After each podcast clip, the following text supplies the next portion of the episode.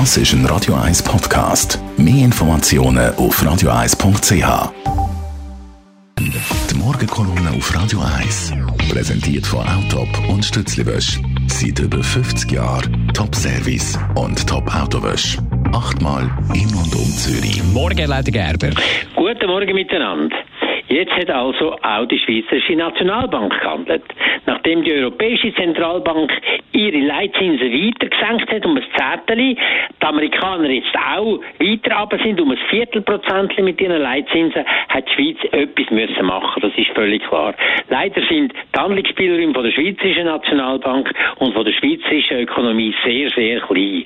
Weil wir sind als kleines Ländchen im Hintergrund von der Europäischen Zentralbank und dem Euro sind wir wirklich voll ausgeliefert dem, was die Europäer machen. Wenn die runtergehen mit den Zinsen und die Schweizer nicht, dann kommt alles Geld wieder in die Schweiz. Bei uns steigt der Wechselkurs vom Schweizer Franken und das macht uns unsere äh, Exportwirtschaft und damit auch die Arbeitsplätze kaputt. Also hätte etwas müssen passieren. Die Schweizer Nationalbank, wenn es richtig gemerkt, hat lange überlegt und versucht, äh, wie soll ich sagen, die Quadratur des Zirkels anzubringen. Und was sie aber am Schluss nachher gemacht hat, kann eigentlich niemand ganz glücklich machen.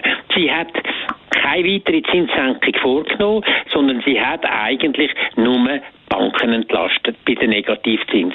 Bis jetzt haben Banken pro Jahr ungefähr 2 Milliarden Franken an Negativzins müssen abliefern ab Nationalbank. Und jetzt hat da äh, Nationalbank größere Freigrenzen gemacht für Banken und wird ihnen da damit erlauben, 1 Milliarde weniger zu zahlen im Jahr als bis jetzt. Das ist ein schönes Geschenk. Banken haben das eigentlich nicht nötig, weil es geht ihnen gut und alle haben im letzten Jahr sehr, sehr gute Abschlüsse geliefert und auch im laufenden Jahr werden sie wieder gute Abschlüsse liefern. Also warum denn gerade noch Banken entlasten? Weil alle anderen wichtigen Player haben nichts bekommen. Gut, äh, den Aktionären muss man nicht unbedingt etwas geben. Die haben so profitiert in den letzten Jahren und auch wieder jetzt. Die müssen nicht zusätzliche Anreize und zusätzliche Gelder bekommen. Aber wer etwas müsste haben, sind zum Beispiel die Mieter. Weil die Zinsen nicht weiter runtergehen, mindestens der Leitzins, werden auch äh, die verfügbar, die, die relevanten Zinsen bei den Hypotheken nicht so weit runtergehen, dass die Mieter wieder etwas davon davon. Und das ist eigentlich schade. Nach wie vor sind es vor allem die Hauseigentümer, die von diesen absolut tiefen Zinsen profitieren, aber nicht Mieter. Und die, das soll jetzt so weitergehen, weil auch der Druck von den Amerikanern und der Druck von Europa wird weiter dazu führen, dass die langfristigen Zinsen auch in der Schweiz weiter werden sinken. Und das ist eigentlich ein Ärgernis. Und dort, wo gar nichts passiert ist, dort, wo es am nötigsten wäre, hat man gar nichts gemacht. Nämlich bei der Pensionskasse, bei den Renten.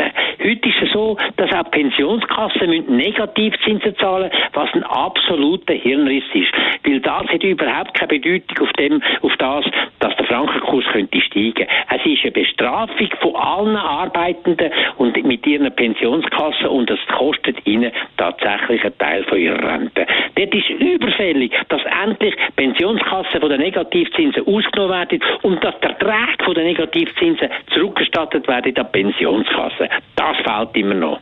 Die Meinung von Elmar Gerber zum Nachlesen auf radio1.ch. Die Morgenkolumne auf Radio 1.